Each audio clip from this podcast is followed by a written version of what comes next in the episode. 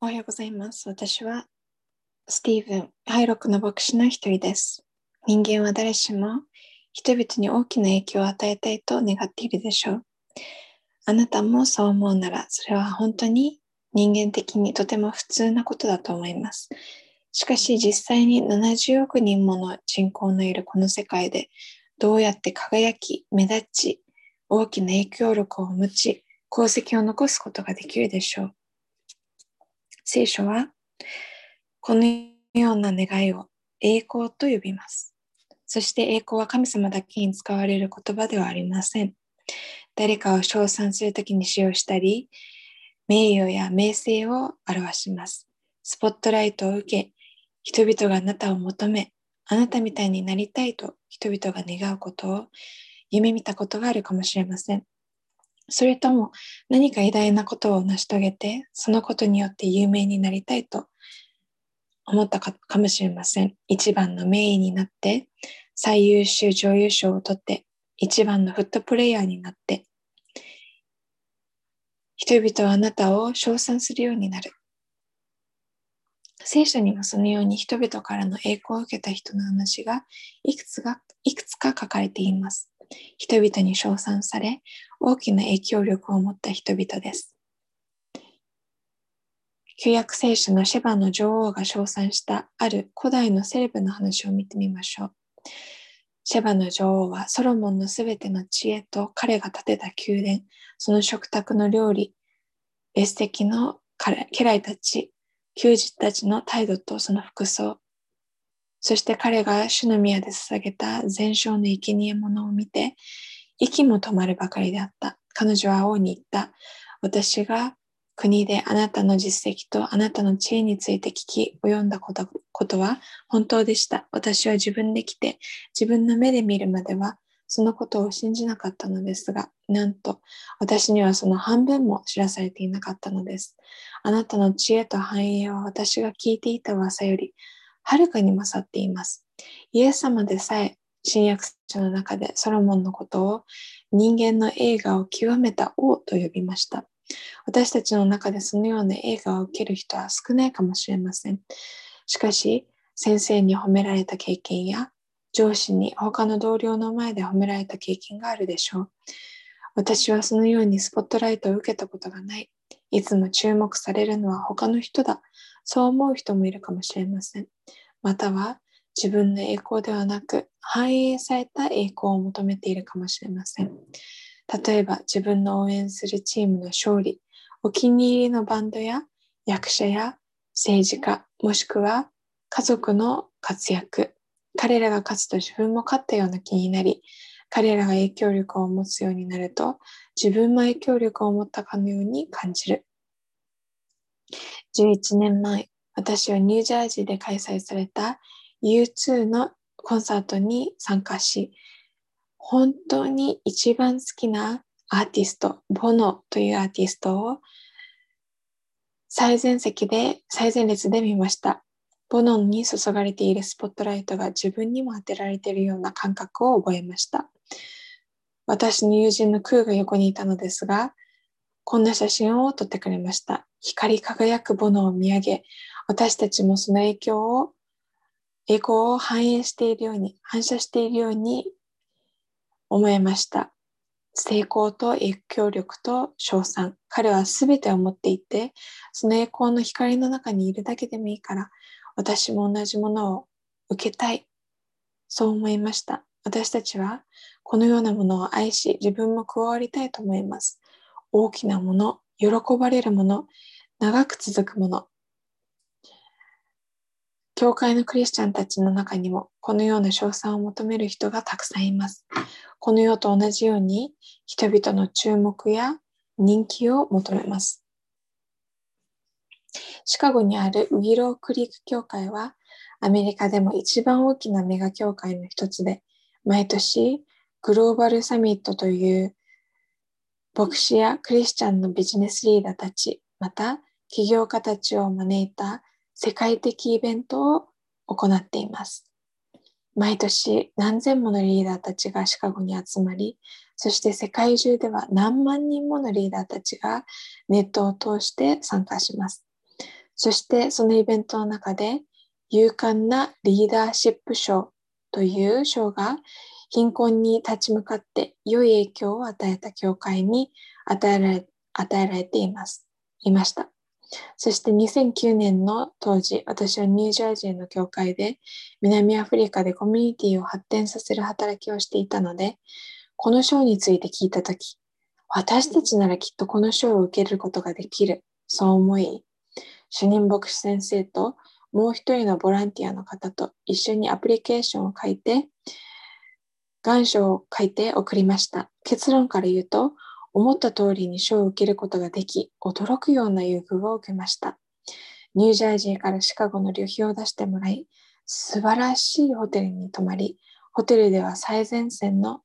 イベントでは最前線の席に案内され、リーダーシップサミットの創業者と、なんとあのビル・ハイベルス先生と一緒にランチもすることができました。私たちの主任牧師は、リーダーシップサミットの何万人もの前で賞賛を受け、私たちの教会の名前が彫ってある賞を渡されました。何も悪いことをしていたわけではありませんが、その瞬間、私は栄光に飲み込まれるようでした。賞賛と注目と受賞受賞した賞。私たちが受けたんだと興奮していました。何か大きなことの一部を担えたような、レガシーを残すことができたような感覚。誰でもそのような状況を嫌がらないでしょう。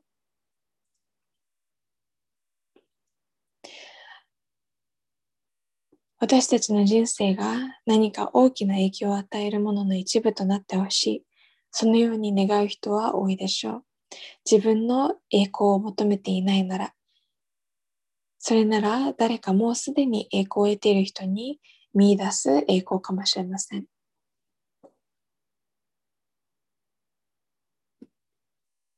そして時に私たちはイエス様にもそのように接してしまうことがあります。イエス様の近くにいることによって力や権力、影響力を得られると思います。今日の聖書箇所に出てきたお弟子さんたちもそのような期待を持っていました。二人の弟子さんたちがやってきてイエス様に言いました。先生、私たちが願うことを叶えていただきたいのです。なので、イエス様は彼らに言いました。何をしてほしいのですが？してほしいのですか？彼らは言いました。あなたが栄光を受けになるとき、一人があなたの右に、もう一人が左に座るようにしてください。そう答えました。この弟子さんたちは、イエス様は次の政権、権力者になるだろうと期待し、そして2人に次に偉い位を与えてくださいとお願いしたのです。副大副大統領になれると思ったのでしょうか？官房長官になれると思ったのでしょうか？この2人、ヨハネとヤコブは雷の子と呼ばれるほど権力を好んでいました。私たちにもあなたの受ける栄光の一部をくださいと言ったのです。そしてイエス様の受ける栄光は政権、権力者、もしくは敵たちを政治的にあ政治的政治的に敵たちを破壊する、そして権力を持つ、そのような栄光だと思っていたのです。そして他の10人はこれを聞いてヤコブとヨハネに腹を立て始めました。数節前の24節に弟子たちがお互いに誰が一番偉いか議論していたと記録がありますが、彼らは皆爪痕を残したいと思っていたのです。栄光を受けたい。このシーンを見て、ああ、このお弟子さんたちは何と醜いんだろう。そう思うかもしれません。しかし、私たちもこのように振る舞うことがないでしょうか。私が子供の頃、モーラルマジョリティといって、アメリカのクリスチャンのリーダーたちが政治的権力と影響力を得て、この社会をもっと保守派寄りにしようという運動がありました。このような動きは昔の話ではありません。11月の、去年の11月の選挙前の日曜日、私の多くのクリスチャンたちの友人が、Facebook 上でイエス様はきっとデモクラットだ。反対にイエス様はリパブリカンだ。そのような投稿をたくさん見、また、教会の前にはイエス様はデモクラットで私たちはその証明することができる。そのようなサインを掲げている教会も見たことがあります。ヤコブやヨハネのように多くの人たちがイエス様と同じ船に乗りたい。そして共に栄光を受けたい。そう考えています。国会議事堂で暴動が起こる前、トランプ大統領は弱さではこの国を再建できない。私たちはいつでも力強く力を示す必要がある。そう言いました。そのように訴える政治家はたくさんいるでしょう。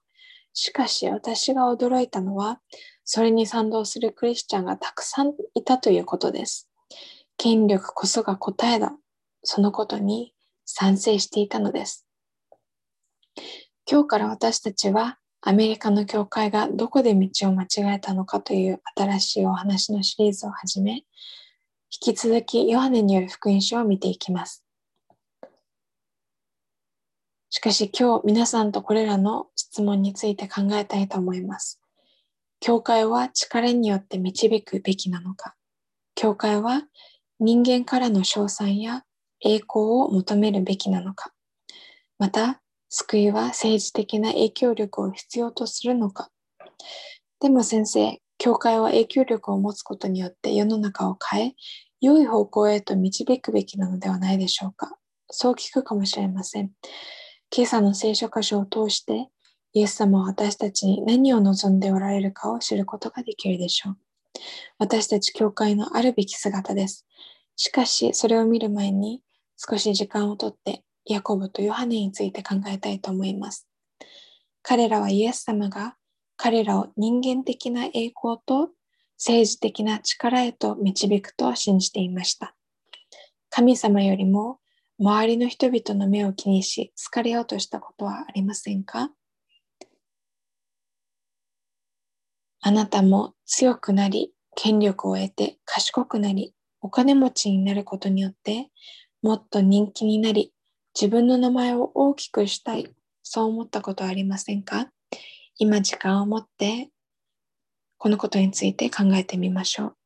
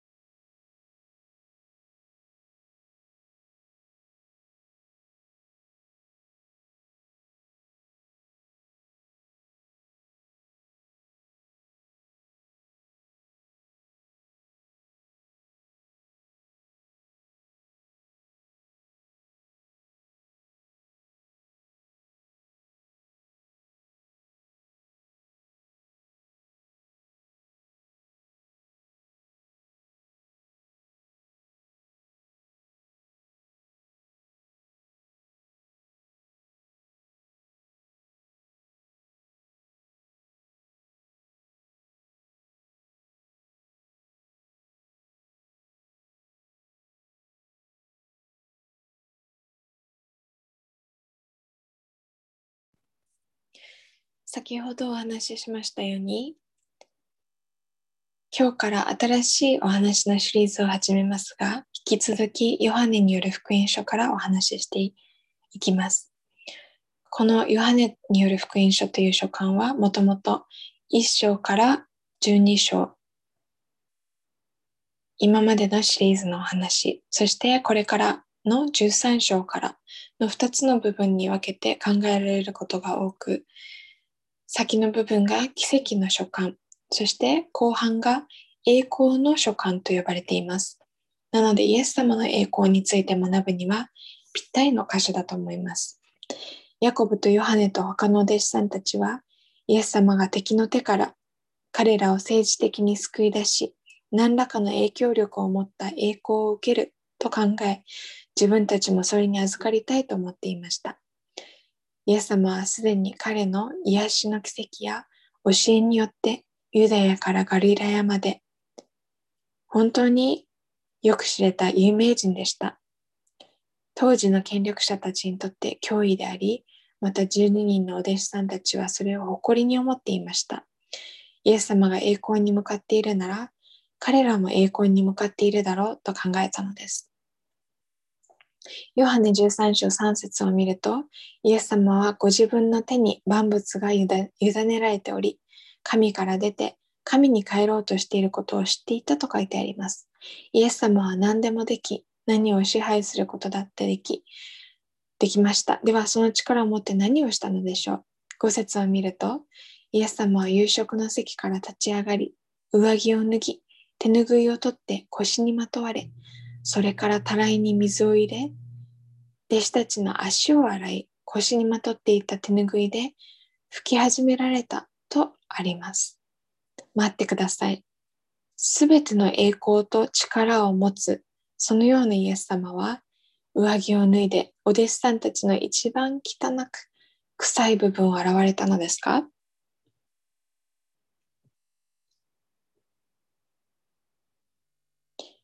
ここで何が起こっているのでしょう？21世紀の足は十分に触りたくない部分でしょう。例えば、夏の蒸し暑い日に家に帰ってきて、靴を脱いだばかりの足を想像してみてください。では、この旧約聖書当時の衛生状態を考えてみてください。人々は覆われた靴ではなくサンダルを履き、土ぼこりや泥だけではなく、下水道のなかった当時の道には動物や人間の物がそこら中に流され落ちていました。あまりに汚いのでユダヤ人の奴隷でもその仕事を拒んだという記述が残っています。つまりイエス様は奴隷の中でも一番下のくらいの奴隷しかしなかったそのような仕事を自ら行ったのです。お弟子さんたちが想像した栄光というのはこのようなものだったのでしょうか？イエス様は奴隷ではなく王様になると期待していました。そして彼らはその王の側近になる。ではイエス様はなぜこのように行ったのでしょうか？この世のすべての権力を持っているそのようなイエス様はなぜこのようにひざまずき、お弟子さんたちの一番汚い足を現れたのでしょうか？答えはこの章の初めの説にあると思います。イエス様は彼らを愛されたから。そして世にいるご自分の者たちを愛してきたイエスは彼らを最後まで愛されたとあります。イエス様は罪人たちのために命を差し出し十字架にかかるほど愛していました。そして世の中の秩序や権力のあるべき姿を超え彼らの足を洗って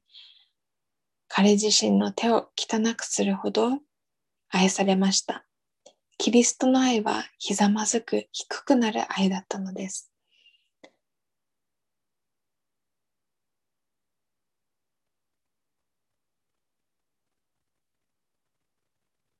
皆さんは誰かの足を洗ったことがありますか？とても親しい関係じゃないとしないことでしょう。足は近くでまじまじと見られたくない人が多いと思います。一番汚い部分を知られ、見られ、嗅がれても、それでも愛されている。イエス様の愛はそのようなとても力強い、へりくだった親密な愛の行動です。ひざまずき、足を洗うような愛。そのような行動をイエス様がお弟子さんたちに対して取られたのです。権力と力を持ってではなく、愛と親密さ、そしてへりくだりを持って栄光を示されたのです。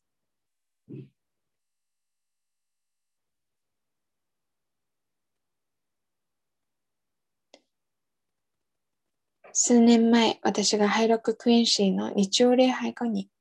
そのトイレの前を通ったとき、教会の理事員の、理事役員の40が、喫力な部屋のトイレの詰まりを解消し、その後に散らばったとみられる床に散らばっているものをモップで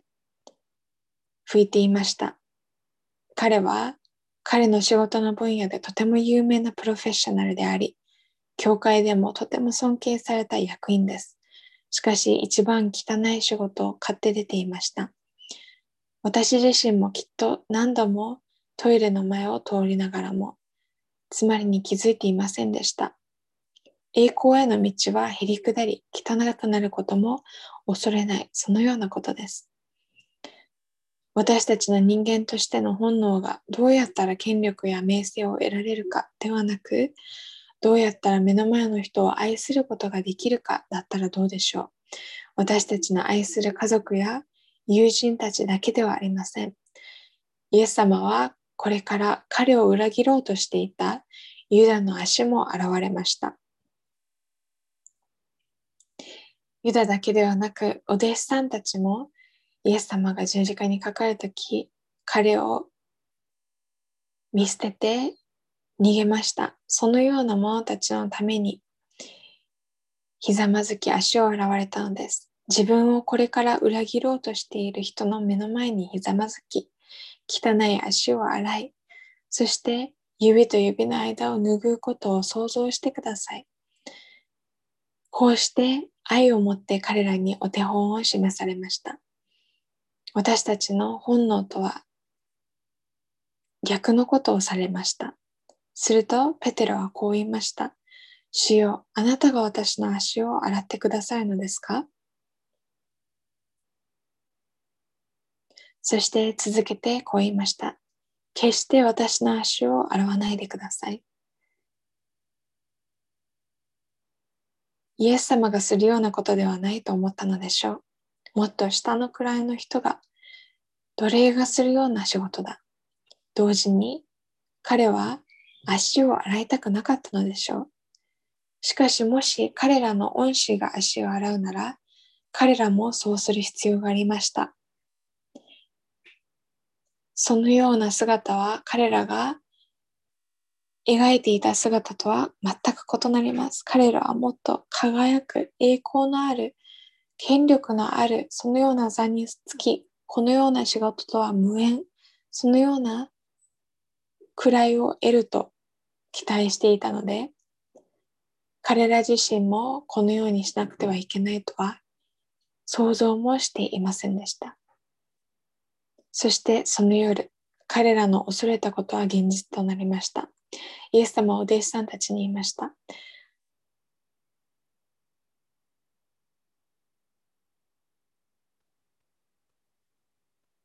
あなた方は私を先生とか主とか呼んでいます。そういうのは正しいことです。その通りなのですから。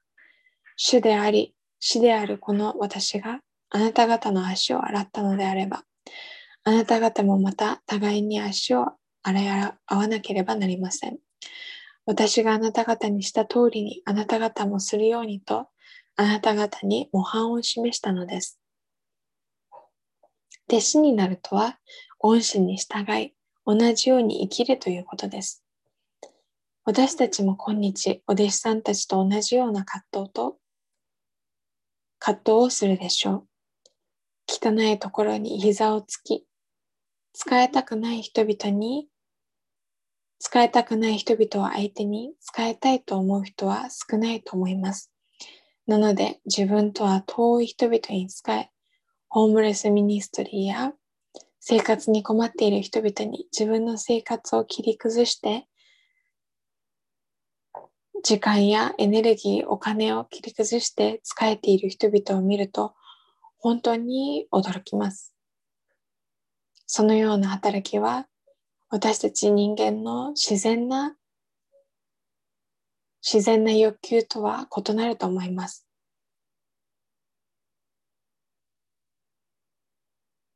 私たちの救いは遠くにあるように思えてしまうことが多いですが、本当はもっと近くにあるものなのかもしれません。私たちの救い主は遠く高いところにおられるのではなく、近く低くなられました。栄光を求めるのではなく、栄光を脱ぎ捨て、天国にいた神様であるイエス様は、低い人間となられ、また敵に正義を突きつけるのではなく、恵みをもって接し、政治的な救いではなく、ひざまずいて足を洗うような救いをもたらされました。イエス様は私たちがこの世から栄光を得るために使わされるのではなく、この世に私たちが与え、また愛を示すために足を洗うように使わされました。ではなぜ私たちはすぐに間違えて理解し失敗してしまうのでしょうか？今日の聖書箇所を見てもわかる通り、お弟子さんたちも正しく理解できていませんでした。なので、教会の皆さん、私たちが失敗してしまうとき、イエス様が、イエス様がこの世のこの世の中を変え、そして福音を伝えるために選ばれた、特別に選ばれた12人のお弟子さんたちが2000年前に立っていた場所と同じ場所に立っていることを知ってください。私たちも彼らのように間違えて理解しているのです。そして私たちには彼らと同じようにイエス様の清めが必要です。イエス様に洗っていただき、きれいになる必要があるのです。そしてそのことを表すために足を洗われた後、彼はこう言いました。私があなたを洗わなければ、あなたは私と関係がないことになります。私たちが失敗する原因の一つ、要因の一つは、私たちがイエス様にひざまずかせず、私たちを親しく清めてくださることを拒んでしまうことでしょう。イエス様に、いえいえ、そのようなことはしないでください。そう言い、自分をきれいにしてもらうことを拒んでしまう。しかし、清められずにイエス様にお従いし、成功することはできありません。イエス様の愛を経験せずに、イエス様のように愛することはできません。イエス様に使えられることをせずに、イエス様のように使えることはできません。自分の栄誉を求めることになってしまうでしょう。イエス様の力だけではなく、名前だけを持ってイエス様の力を持たずして、名前だけを持って影響を及ぼそうとしてしまうでしょう。先週の、先先日の日曜日からレントの期間が始まりました。イエス様の十字架を思い、また復活のイースターに向けて心を準備する、そのような40日間の期間です。そしてその期間の最初の日がアッシュウェンズデーでした。この日は私たちの脆さを覚える日です。私たちは土から作られ、土に帰る、そのことを思い起こす日です。神様は土を拾い上げ、私たちを美しく創造してくださいました。そしてイエス様はまた私たちのために土の中に足元に膝をつき低くなり、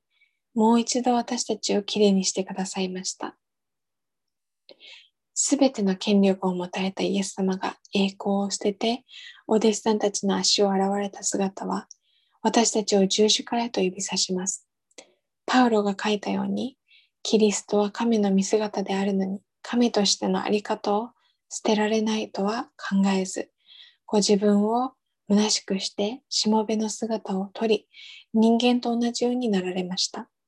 人としての姿を持って現れ、自らを低くして死にまで、それも十字架の死にまで従われましたと書いてあります。このように、へりくだる救い主に、そのような救い主に従うとはどのようなことでしょうか力や影響力だけではなく、イエス様の示されたお手本は謙遜と使えることでした。私がニュージャージーにいたこと、いた頃、南アフリカでの働きを表彰されたと先ほどお話ししましたね。12年前、初めて南アフリカに行った時のことです。私たちが支援しているコミュニティを訪れ、視察していると、女性たちが今にも死にそうな病にある人々を訪れる、そのような時間を設けているというので、その様子を見に行きました。その日の朝、彼女たちはピレモンというエイズ患者であり、結核によっていつ召されるかわからない状態の男性のもとを訪れる予定でした。彼のもとへ行き、服を剥がし、体をきれいにするお手伝いをしてくれないかと聞かれました。心の中で私はこう思いました。いやいや、私は皆さんの良い働きを見に来ただけです。という思いがあったのですが、という思いがあり、家にも近づきたくありませんでした。彼の痛々しい肌荒れを見たり、触ったりするのはもってのほかでした。しかし、彼女たちがイエス様の手本に従い、彼を愛していることが見て分かったので、私もそのように愛したいと思い、しぶしぶ袖をまくり、彼の体をきれいにしだしました。病によって彼の皮膚は石のように硬くなり、足は大便まみれ。ベッドは血や排泄物で覆われていました。その姿を見て触れたとき、私はキリストは私のように、私のこのように汚い部分に触れて、癒し、きれいにしてくださるんだと思い起こされました。次の日、ペレモンは亡くなりました。私には何の栄光も残りませんでした。女性たちは私の名前も知りませんでしたし、私がそこにいたこともきっと忘れてしまったでしょう。この体験を今日皆さんとお分かちするか悩みました。決して私がすごいことをしたと言いたいわけではありません。ひざまずく愛の体験をお分かちしたいと思っているだけです。その後、6回ほどそのコミュニティを再度訪れましたが、ピレモンのような人を愛し続けている人々が現地にはいます。今日もそのような働きを続けています。そしてその働きは今では当時の何倍もの大きさになっています。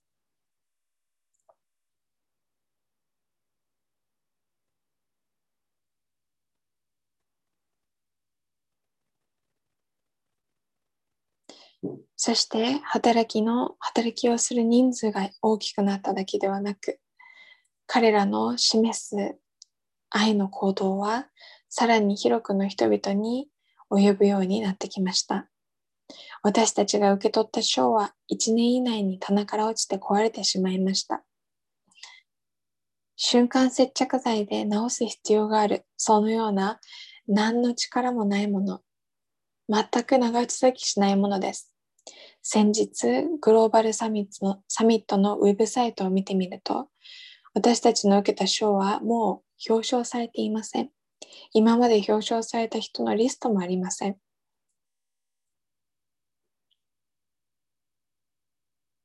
また、私たちにその賞を手渡してくださったそのような牧先生は、今では不祥事のために教会から外されてしまった。そのようなことを皆さんも聞いたでしょう。しかし、今、南アフリカのクワズルというクワクワズルという小さな隠れた村では、今でも数えきれないほどの病の中にある人々が進んで汚いところに踏み込む、そのような隣人たちによって愛を受けています。イエス様のひざまずく愛は、彼の十字架にかかるまで、十字架にかかるまでへりくだられた姿は、私たちに画期的な革命的な愛する方法を示されました。自分の栄光を求めることはとても自然にできることです。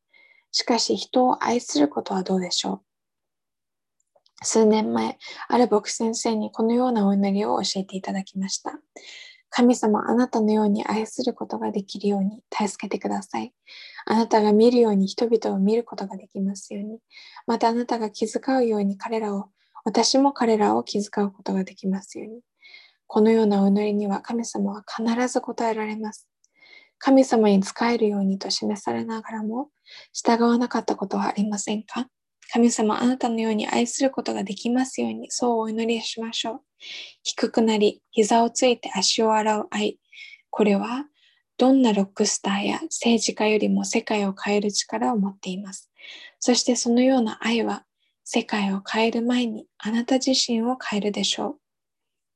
イエス様は約束されました。これらのことを理解し行うならあなた方は幸いです。栄光を受けるのではなく目の前の人をどのようにしたら愛する愛することができるか考えてみましょう。神様に感謝します。